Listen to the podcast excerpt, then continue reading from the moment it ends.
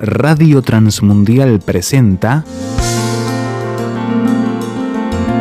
Los grandes temas. Un tiempo donde el pastor Salvador de Lutri nos lleva a pensar en la problemática más profunda del ser humano. Los grandes temas. Capítulo 6 del libro de Josué, versículo primero. Ahora Jericó estaba cerrada, bien cerrada, a causa de los hijos de Israel. Nadie entraba ni salía. Mas Jehová dijo a Josué, mira, yo he entregado en tu mano a Jericó y a su rey con sus varones de guerra. Rodearéis pues la ciudad todos los hombres de guerra yendo alrededor de la ciudad una vez y esto haréis durante seis días. Y siete sacerdotes llevarán siete bocinas de cuernos de carnero delante del arca, y al séptimo día daréis siete vueltas a la ciudad, y los sacerdotes tocarán las bocinas. Y cuando toquen prolongadamente el cuerno de carnero, así que oigáis el sonido de la bocina, todo el pueblo gritará a gran voz, y el muro de la ciudad caerá. Entonces subirá el pueblo, cada uno derecho hacia adelante Llamando pues Josué, hijo de Nun, a los sacerdotes, les dijo, llevad el arca del pacto y siete sacerdotes lleven bocinas de cuerno de carnero delante del arca de Jehová. Y dijo al pueblo, pasad y rodead la ciudad, y los que están armados pasarán delante del arca de Jehová. Versículo 15 de este mismo capítulo. Al séptimo día se levantaron al despuntar el alba y dieron vuelta a la ciudad de la misma manera siete veces Solamente este día dieron vuelta alrededor de ella siete veces. Y cuando los sacerdotes tocaron las bocinas la séptima vez, Josué dijo al pueblo, gritad porque Jehová os ha entregado la ciudad. Y será la ciudad anatema a Jehová con todas las cosas que están en ella. Solamente Raab la ramera vivirá, con todos los que estén en su casa con ella, por cuanto escondió a los mensajeros que enviamos. Pero vosotros guardaos del anatema, ni toquéis, ni toméis alguna cosa del anatema, no sea que hagáis anatema el campamento de Israel y lo turbéis. Mas toda la plata y el oro y los utensilios de bronce y de hierro sean consagrados a Jehová y entren en el tesoro de Jehová. Vamos a detenernos aquí en la lectura de la palabra de Dios.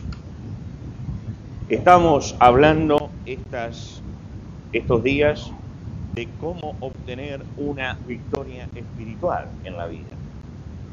El tema de hoy es específico sobre este tema, cómo se puede tener una victoria espiritual. El cristiano está desafiado no por lo visible, sino por lo invisible. Uno lo acepte o no lo acepte, cada cristiano está en una lucha espiritual constante. Si uno acepta la lucha y lucha, obtiene la bendición. Si uno se queda de brazos cruzados, su vida va a ser una vida de embates, de amargura, de fracasos, porque a la lucha espiritual estamos todos convocados. El apóstol Pablo cuando escribe en la carta a los Efesios no hace ninguna excepción. No dice que algunos han sido convocados a la lucha espiritual. Él dice no tenemos lucha contra sangre y carne, sino contra principados, potestades. Todo el mundo está involucrado en esta lucha. Todo cristiano, en alguna forma, tiene que enfrentarse con el enemigo. Tiene que hacerle frente al mal. Tiene que hacer frente a las fortalezas de maldad. Cada día, a cada momento, se presentan cosas en nuestra vida que tenemos que enfrentar. En esta historia que nosotros acabamos de leer, el desafío no era solamente visible, era también invisible pero podemos detenerlos en el desafío físico que tenía aquel pueblo. Estaba frente a una ciudad amurallada, la ciudad de Jericó. Allí había hombres adiestrados para la guerra. Los pueblos cananeos eran pueblos belicosos. Seguramente sobre los muros de la ciudad estaban colocados los arqueros. los goznes sobre los que giraban las puertas habían sido reforzados y detrás de las puertas estarían cruzados todos los tirantes de bronce para que la puerta no pudiera ser abierta. Es decir, ellos estaban ante un tremendo desafío que Dios ponía delante de ellos. Y entonces Dios le dice cuál es la estrategia. Ahora quiero señalar esto. La estrategia de Dios para conquistar eso no fue de ninguna manera una estrategia que tuviera que ver con la sabiduría humana o con el poder humano o con la inteligencia humana. Las luchas espirituales son luchas espirituales y necesitan estrategias espirituales. Usted no puede usar una estrategia humana, usted no puede usar un impulso humano, ni puede usar la sabiduría humana para una lucha espiritual. Las cosas espirituales se combaten con armas espirituales se combaten con estrategias espirituales. Son fuerzas de Dios las que tienen que actuar. Y por eso Dios marcó a este pueblo, le marcó una estrategia. Una estrategia que desde el punto de vista humano es absolutamente ridícula. Una estrategia que es incomprensible desde el punto de vista del hombre. Una estrategia que no tiene nada que ver con lo militar. Una estrategia que no tiene nada que ver con la fuerza armada que ellos representaban una estrategia que no tiene nada que ver con su inteligencia, pero Dios estaba tratando de darles una victoria espiritual. Ahora ustedes imagínense este campamento que estaba frente a la ciudad de Jericó, en Gilgal.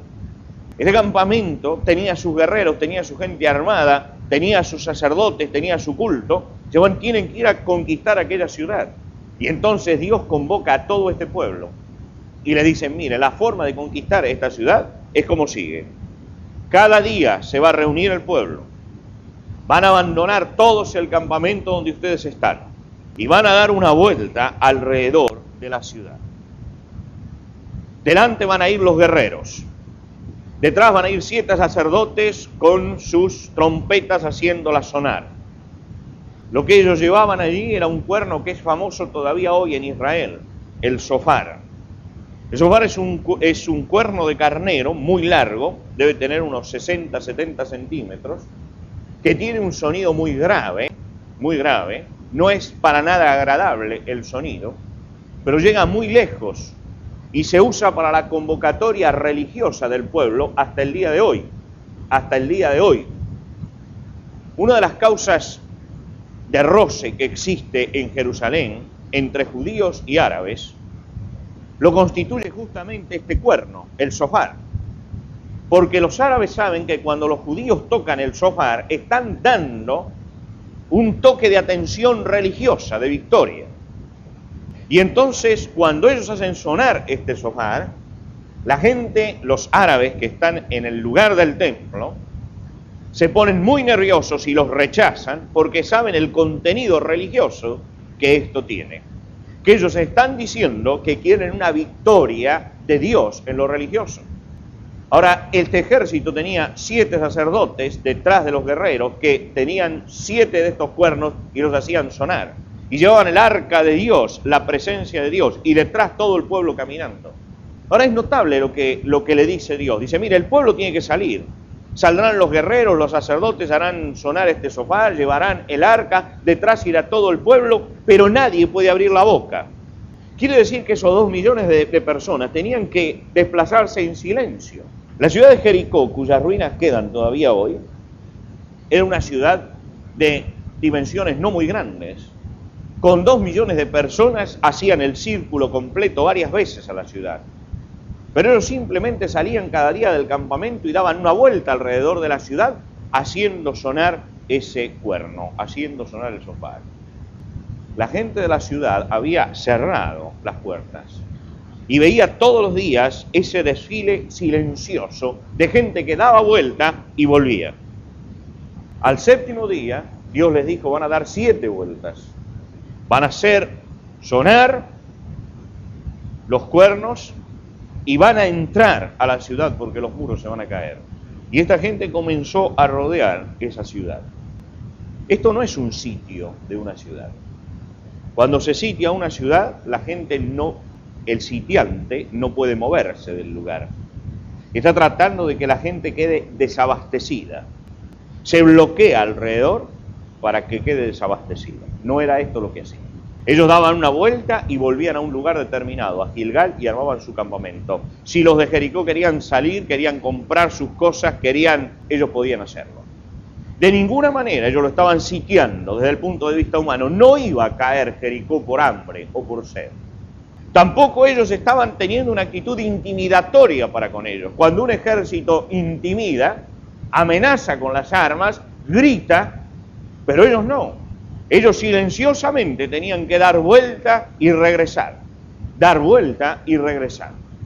No les permitía a Dios ninguna actitud belicosa frente a los enemigos. Simplemente girar y dar vuelta. Ellos tenían guerreros. Había guerreros que iban delante, pero ninguno de ellos cumplía la función de guerrero. Simplemente ellos daban vuelta y regresaban. Por supuesto que este campamento que esta, esta ciudad de Jericó tenía su estrategia humana. Ellos confiaban en sus muros, confiaban en las puertas, en los cerrojos, confiaban en su poder ofensivo. Pero esta ciudad estaba totalmente desorientada. ¿A quién le iba a disparar si nadie los atacaba? Este pueblo era un pueblo que no daba muestras de agresión. Era un pueblo que se estaba manejando en una forma totalmente diferente. Estaba agrediéndolos, pero desde el punto de vista espiritual. Estaba tomando espiritualmente aquel lugar. Tomando espiritualmente aquel lugar. No físicamente, sino espiritualmente. Y es notable que el pueblo de Israel en ese momento no hace ninguna acción diplomática, si no manda ninguno para conversar con el enemigo, para decirle si se rinde o no se rinde, no establecen ningún diálogo con el mal, esa ciudad para ellos está allí, pero no hay ningún contacto. Ellos tienen un prestigio muy grande delante de ellos, ellos saben lo que ha sucedido en el Mar Rojo, saben cómo han cruzado el Jordán, saben cómo vienen venciendo enemigos, pero no usan esto para una acción diplomática. Tampoco ellos hacen una acción directa. Ellos simplemente giran alrededor de aquella ciudad. Y dice la Biblia, por la fe cayeron los muros de Jericó. Por la fe tuvieron una victoria tremenda espiritual. Ahora, en las luchas espirituales hay algunas cosas, yo voy a señalar cuatro esta noche, que tenemos que tener en cuenta. En primer lugar, si usted quiere una gran victoria por la fe, tiene que luchar con fe. Tiene que luchar con fe. ¿Qué es luchar espiritualmente con fe? ¿Qué es la fe?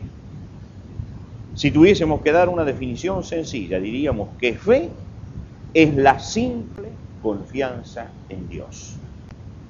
Fe es la simple confianza en Dios. Si yo diría quienes tienen una simple confianza en Dios esta noche, para luchar espiritualmente, todos diríamos, yo tengo una simple confianza en Dios.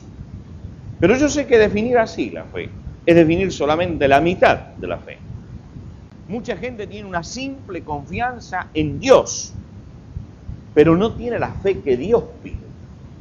Porque la fe que Dios le pidió a ese pueblo para tener victoria era la simple confianza en Dios, pero la falta completa de confianza en lo humano. La simple confianza en Dios, pero una falta completa de confianza en la fuerza de los hombres. A veces nosotros nos equivocamos con la fe. Nosotros decimos, yo tengo fe, pero por las dudas hago esto. Entonces, esta no es la fe que Dios pide. Yo tengo vivo por la fe y me muevo por las dudas. Dios no dijo, muévanse así por la fe, pero por las dudas hagan esto. No, muévanse absolutamente por la fe la falta completa de confianza en nuestras armas y en lo que nosotros tenemos. Había un rey en Israel que se llamaba Josafat. Este rey Josafat fue rodeado por el enemigo. Y él se dio cuenta de lo pequeño que era su poder. Y él oró a Dios y dice en su oración, porque en nosotros no hay fuerza para tan grande multitud. No sabemos qué hacer. Por eso a ti volvemos nuestros ojos. Y esto es la fe. La fe es decir, Señor, tuyo es el poder y tuya también la sabiduría. Te quiere una victoria espiritual, tiene que movilizar su fe. Pero tiene que movilizar su fe absoluta en el Señor. No una fe parcial. Cuando la fe es parcial, no hay victoria espiritual. Para que haya auténtica victoria espiritual, tiene que haber una falta total de confianza en lo humano, para que haya una gran confianza en Dios. ¿Y hasta dónde tiene que llegar esta confianza? Esta confianza tiene que ser una confianza profunda en que Dios es el único que puede hacer las cosas. El Señor Jesucristo salió una vez de los territorios, durante su ministerio, de los territorios de Israel. Se fue al norte, a las regiones de Tiro y de Sidón. Allí no había judíos. Y él se había pasado su vida predicándole a los judíos. Pero llegó a aquel lugar y una mujer comenzó a ir detrás de Jesús y de los discípulos pidiéndole por una hija que tenía endemoniada. Iba detrás de Jesús. Y los discípulos, enojados, porque los ponía en evidencia, la rechazan y le dicen a Jesús, despídela. ¿Usted sabe lo que hizo Jesús ese día? Se dio vuelta hacia la mujer y le dijo, yo no soy enviado sino a las ovejas perdidas del pueblo de Israel. No puedo hacer nada por ti. Los discípulos la rechazaron y Jesús le dijo, yo no vine para tu problema. Y esta mujer insistió y dijo, Señor, socórreme. Y Jesús dijo, nunca en Israel vi una fe como esta. Y hizo aquel milagro. Parecía que Dios se estaba rebelando contra ella. Parecía que Dios estaba cerrando las puertas. El Hijo de Dios le decía, no vine para esto. Pero la fe de aquella mujer fue más fuerte que toda oposición. La fe de aquella mujer fue más fuerte que cualquier razonamiento. La fe de aquella mujer movió las manos de Dios. La fe mueve las manos de Dios. ¿Usted quiere tener victoria por la fe? Entonces póngase en las manos de Dios, no confíe en lo humano y diga, Señor, yo confío en ti y únicamente en ti. No hay victoria espiritual a menos que usted pueda poner su confianza únicamente en Dios. A usted va a ver que en la lucha espiritual de pronto uno siente que es ahogado. Usted siente que en la lucha espiritual de pronto parece que uno va a ser vencido en la lucha espiritual usted le va, a aparecer en momentos que Dios no habla y no llega a tiempo, Dios. Que Dios no escucha. Usted está luchando espiritualmente y hay momentos en que el silencio de Dios es abrumador. En ese momento se está probando la fe. ¿No sabía Jesús que iba a hacer el milagro cuando le dijo a la mujer, no vine sino a las ovejas perdidas de Israel? Jesús sabía esto. Pero probó la fe de esta mujer hasta último momento fe, una absoluta fe en lo que Dios puede hacer. Luche por la fe si quiere tener una victoria espiritual. No luche en las fuerzas humanas ni en las luchas de la carne. La victoria por la fe no se funda en el poder y en la sabiduría de los hombres, sino de Dios. Cuando nosotros avanzamos con nuestra sabiduría y avanzamos con nuestro poder, armamos un fracaso en nuestra vida. Pero cuando yo me acerco a Dios con fe, yo me apropio poder y de la sabiduría de Dios. Este pueblo vio a la ciudad de Jericó. Ellos podían llamar a sus militares y establecer una estrategia. Cómo cortarle los víveres, cómo rodear esta ciudad, cómo atacarla. Pero ellos dijeron, no Señor, vamos a confiar en ti. Y se apropiaron de la sabiduría de Dios. La sabiduría de Dios decía, caminen alrededor y hagan sonar los cuernos. Esto es sabiduría de Dios. Para los hombres esto es una necedad, pero para Dios es sabiduría. Para los hombres esto es debilidad, pero para Dios es poder. Tenga cuidado con no confundir los términos, no confundir los términos. Mucha gente confunde los términos y cree que el poder humano es poder de Dios y que la sabiduría humana es sabiduría de Dios. Dice la Biblia que Dios confunde a los necios, a los sabios en la sabiduría de ellos y los convierte en necios. Porque hay una sabiduría, que es sabiduría que proviene de Dios. ¿Cómo me apropio de esa sabiduría? ¿Cómo yo puedo tener, saber cuál es esa sabiduría? Me apropio únicamente por la fe. Cuando yo pongo la fe en Dios, me apropio de su sabiduría y me apropio de su poder para tener esta victoria.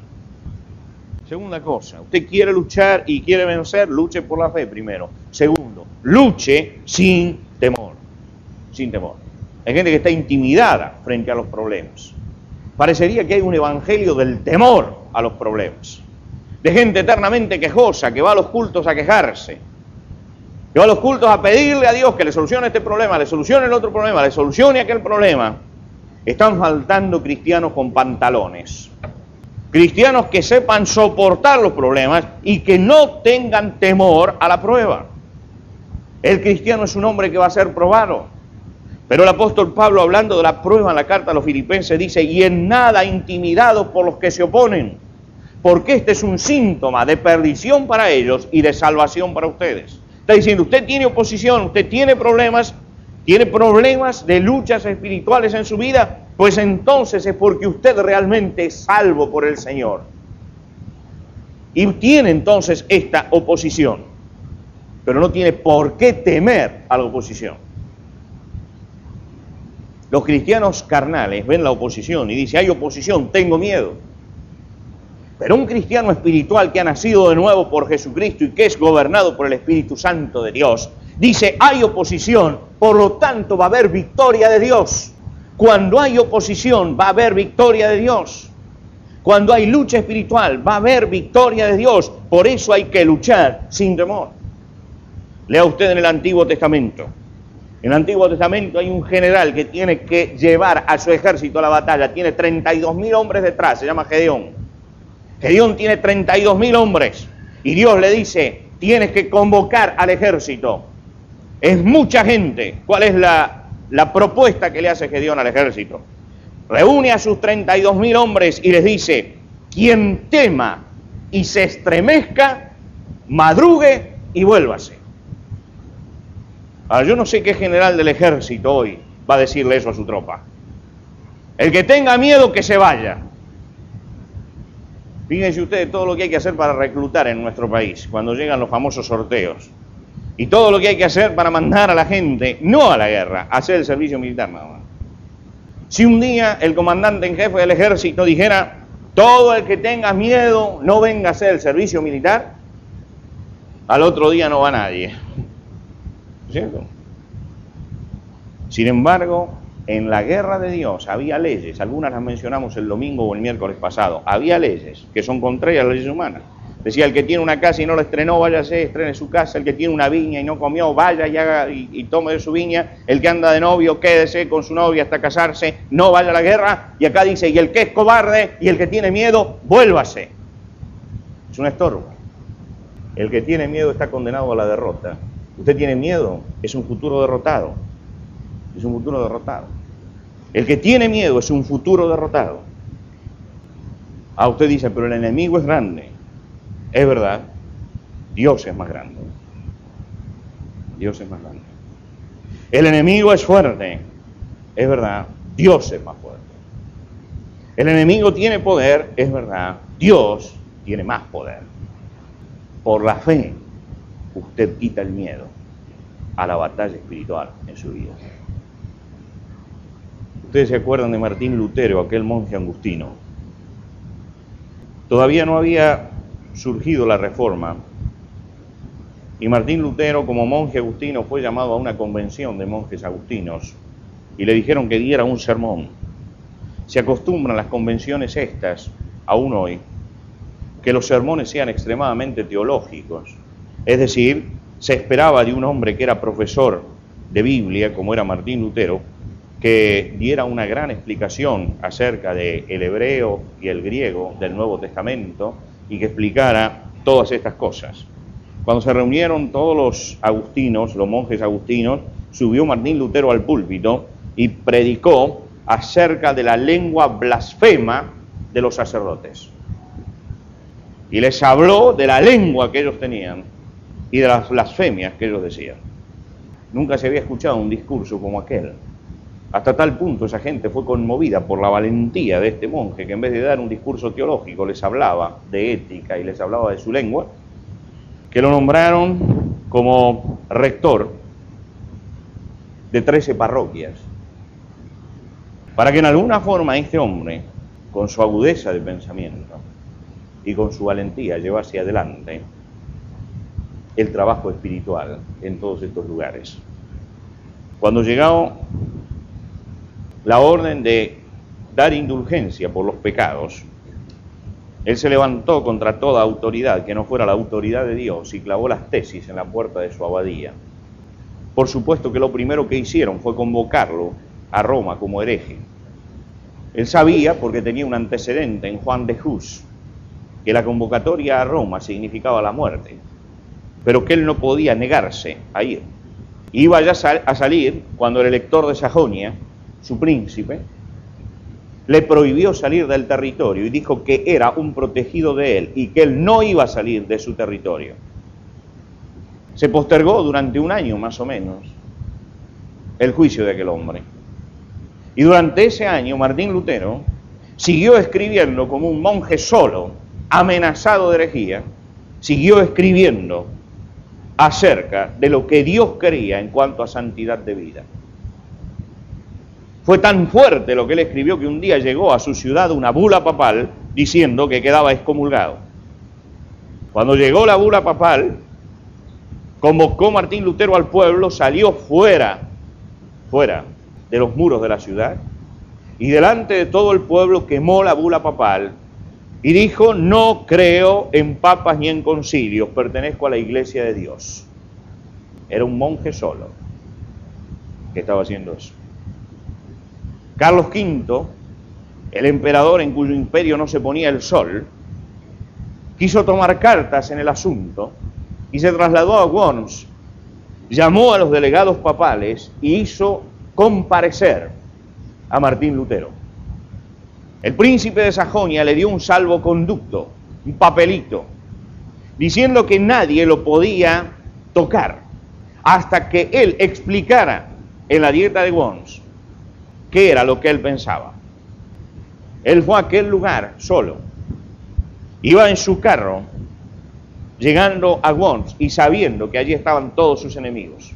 El pueblo salía a las calles y le decían, Martín, no vayas, no vayas, no vayas. No vas a salir vivo. Y este monje siguió hasta que al bajar una colina vio la ciudad de Worms. Bajó de su carro miró a la ciudad de lejos y comenzó a cantar. Y cantaba una de las canciones que él había compuesto y que le había enseñado a su pueblo. La canción dice, decía y dice, castillo fuerte es nuestro Dios, defensa y fiel escudo, con su poder nos librará en este trance agudo. Él creía que contra toda corrupción un hombre podía, si Dios estaba con él. Cuando se acercó y se reunió el gobierno civil y el gobierno religioso y le pidieron, le mostraron sus escritos y le preguntaron si él había escrito eso, él dijo, todo eso lo escribí yo. Le dijeron, tiene 24 horas para retractarse. Lo encerraron en una pieza al lado de donde estaba toda esta gente reunida. Y 24 horas después lo fueron a buscar. Cuando Martín Lutero entraba a aquel lugar, el general Freusburg, un hombre fogueado en cientos de batallas, lo paró en la puerta y le dijo, Lutero, esta lucha suya es más sangrienta que todas las luchas que yo he hecho en mi vida. Y Lutero se paró porque él entendía que esto era una lucha espiritual y dijo, esto lo escribí yo. Si alguien me refuta con la palabra de Dios lo que yo he dicho, me retracto. Pero no creo en la autoridad de los papas y los concilios porque se han contradicho muchas veces. Creo en lo que Dios dice. Si no me lo demuestran por el sano razonamiento y por la escritura, no me retracto. La gente se quedó helada. Era un monje contra Carlos V, el emperador. Todos los gobernadores, todos los representantes papales, todos los ejércitos de Europa, el monje solo. Y cuando él salió después de esta declaración, que fue explosiva, él gritó en la puerta de aquel lugar, consumado es, consumado es, está hecho.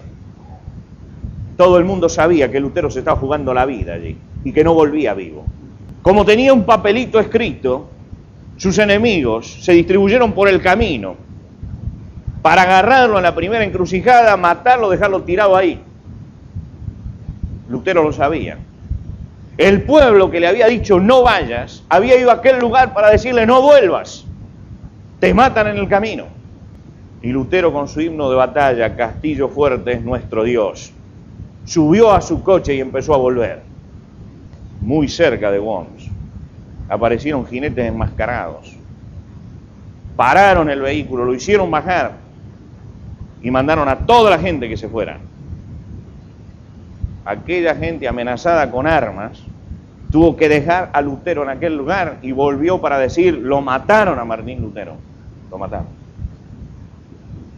Lo que no sabía aquella gente era que esos enmascarados que lo habían tomado a la salida de la ciudad de Worms eran los propios amigos de Martín Lutero que habían dado un golpe de mano para sacarlo del medio.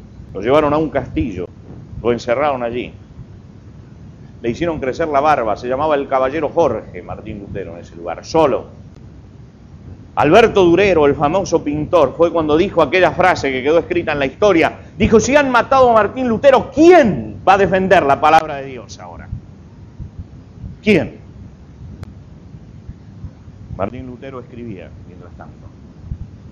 Al poco tiempo la gente leyendo dice, esto lo puede escribir solamente un hombre. Martín Lutero está vivo, en algún lado está vivo. Es notable que mucha gente que lo conocía había estado con él y había cambiado tanto su aspecto, con la barba, con el traje, el traje seglar, que no se daban cuenta que era Martín Lutero. Y había llegado a ser famoso este caballero Jorge en ese castillo, que todas las noches escribía, tres años estuvo allí. Allí tradujo la Biblia al alemán y le dio la Biblia al pueblo era un hombre solo, un hombre solo, que luchaba sin temor y luchaba por la fe y que creía que Castillo Fuerte es nuestro Dios defensa y fiel escudo y que no hay poder humano que pueda contra la presencia de Dios. Yo cuando veo tantos cristianos claudicantes, tantos infantes espirituales y tantos débiles en la fe, miro el ejemplo de este hombre que se puso los pantalones en la historia y sin mover una sola arma, le cambió el rostro al mundo, abriendo la palabra de Dios. Pero se atrevió a luchar, se atrevió a dar batalla, se atrevió a desafiar al mundo con la palabra de Dios abierta. Se atrevió. Un hombre que no tuvo miedo. Usted tiene miedo, pierde. Usted tiene miedo, pierde. Cuando usted más avance, más problemas va a tener más amenazas va a tener. Yo le digo, cuando usted tenga miedo, pierda. La primera vez que yo recibí una amenaza de muerte por teléfono en la radio, usted levanta y escucha que lo amenazan de muerte, usted sabe que está definiendo una gran batalla espiritual. Si usted tiembla en ese momento, pierde para siempre. Pierde para siempre. Y es el momento en que usted tiene que ejercitar la fe y decir, Señor, el enemigo es fuerte, pero tú puedes más. En nada intimidados. ¿Cuál es el ataque de Satanás a tu vida? Sin miedo. Pero estoy ahogado, sin miedo. Sin miedo. Pero el enemigo es fuerte, pero sin miedo. En nada intimidados. Este pueblo no se intimidó, lo hizo. Tercero, luche con paciencia. Luche con fe luche sin miedo, luche con paciencia. Ellos tuvieron que esperar seis días, dieron vuelta, seis días. Usted vio que nuestro siglo es un siglo impaciente, ¿no es cierto? Impaciente, totalmente impaciente. Usted se le descompone algo, ¿en cuánto tiempo quiere que se lo arregle? Le dice el service. La respuesta es siempre la misma. Lo más rápido posible. Nadie quiere esperar. No importa si lo va a usar o no lo va a usar, pero ya es una costumbre decir lo más rápido posible. Lo más rápido posible. Todo lo queremos rápido. ¿No es cierto? Y todo lo hacemos para hacer rápido. Yo me acuerdo en mi infancia haber visto a mi abuela preparar dulces. Sacaba los higos, los ponía allí en la olla y empezaba con su, su cuchara de madera a dar vueltas y vueltas y echar, no, no acuerdo, echaba azúcar y revolvía, y eran horas y horas revolviendo y revolviendo y revolviendo hasta tener el dulce. Ahora no hay tiempo para eso. El día que se hacía polenta en mi casa, se compraba la polenta esa gruesa, ¿se acuerda del pasado? A las 8 de la mañana se ponía en agua y después dando vuelta y no se podía dejar de revolver todo el día, ahí, hasta el mediodía. Ahora tenemos polenta mágica. Café instantáneo. Jalea en frasco. Nadie hace esto. ¿Cómo vamos a hacer esto? Tiempo de la velocidad. Entonces la gente quiere victoria instantánea. Victoria mágica en la fe. Si todo es rápido, ¿cómo voy a esperar? Y una persona dice, yo soy del Señor, pero mi esposo no es del Señor. Dice, hace tres meses que vengo orando, voy a tener que esperar mucho. Y hay gente que esperó 30 años. 30 años. ¿Tiene paciencia usted? Tenga paciencia. Paciencia. La impaciencia hizo que Saúl perdiera un reino. En Gilgal Samuel le dijo, esperar siete días. Él esperó hasta el séptimo día. Como Samuel no venía, entonces él tomó el oficio sacerdotal, hizo un sacrificio. Llegó Samuel, le dijo, sos un loco, perdiste todo. La impaciencia. Cuidado con la impaciencia, ¿eh? Como Moisés no bajaba del monte, se pusieron impacientes los israelitas, hicieron un becerro de oro y no se murió Moisés. Hagamos nosotros nuestra religión. Perdieron, el impaciente pierde. Hay un montón de gente que se ha olvidado de aquella frase con que empieza David el Salmo 40. Pacientemente esperé en Jehová. Pacientemente. ¿Tiene paciencia usted? ¿No tiene paciencia? Dios le va a dar paciencia. Dios le va a dar paciencia. ¿Sabe cómo? Dios da, Dios da paciencia haciéndolo esperar. Dice, ay, yo soy muy impaciente. Pues cuanto más impaciente, más va a tener que esperar. Tiene que ejercitar su paciencia. Paciencia. La carta a los hebreos dice, corramos con paciencia la carrera que tenemos por delante. Luche por la fe. Luche sin miedo. Luche con paciencia. Con paciencia. Los muros de Jericó no se cayeron el primer día. Siete días salió el pueblo. Dios tiene su tiempo. Su tiempo no es nuestro tiempo. Yo quiero las cosas rápidas. ¿Cuánto tiempo lleva germinar la semilla? ¿Cuánto tiempo llega para, lleva que esa semilla dé otra semilla? Son los tiempos de Dios. Hay poca gente que se dedica a la jardinería hoy porque lleva tiempo.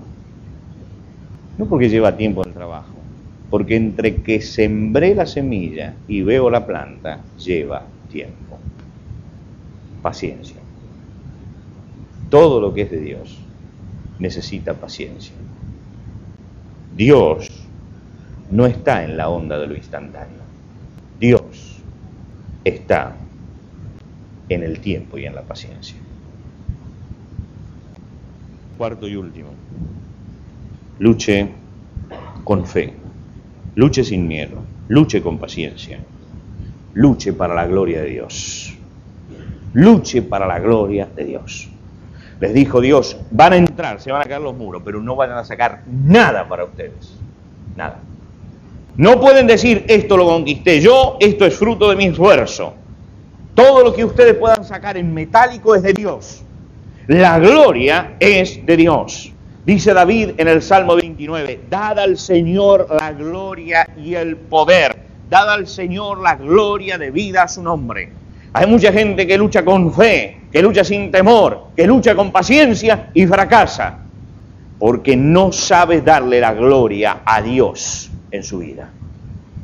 Dios es celoso de su gloria. Si Él pone la sabiduría y Él pone la fuerza, no va a permitir que nadie se lleve su gloria. Por eso Jesús enseñó en la oración, Tuyo es el reino y el poder y la gloria. Y la gloria. Sáquele usted la gloria a Dios. Tómela como gloria propia y va a tener el más rotundo fracaso en su vida.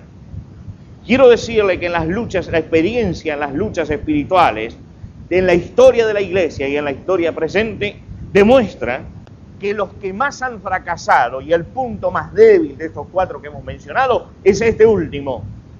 El hombre alcanza a tener fe, alcanza a tener paciencia, alcanza a vencer el temor, pero cuando llega el momento de la victoria quiere llevarse la gloria.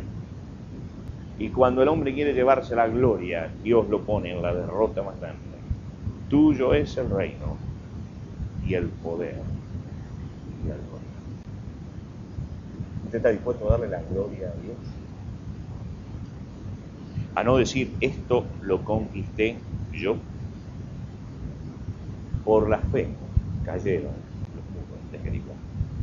Al séptimo día obedecieron ellos, llegaron al final, pusieron toda su fe, ejercitaron su paciencia, echaron fuera su temor, buscaron la gloria de Dios y después de hacer todo esto, gritaron, era el mandato de Dios, y avanzaron. Cada uno avanzó hacia el frente y vieron como los muros de esa ciudad se desplomaban y como cada uno tomaba la victoria. Podía decir alguno de ellos que había sido su fuerza, su poder, su inteligencia, su sabiduría, su estrategia. Ninguno. Era la fe puesta en un Dios grande, ejercitada con paciencia, sin temor para la gloria de Dios lo que daba la victoria. Hermano, mire para adelante. Esta semana usted va a tener luchas espirituales. Ponga su fe absoluta en el Señor. No confíe en lo humano. No tenga el miedo. Luche con paciencia. Y el domingo que viene, venga a darle la gloria a Dios. Es decir, Señor, tuyo es el reino y el poder y la gloria.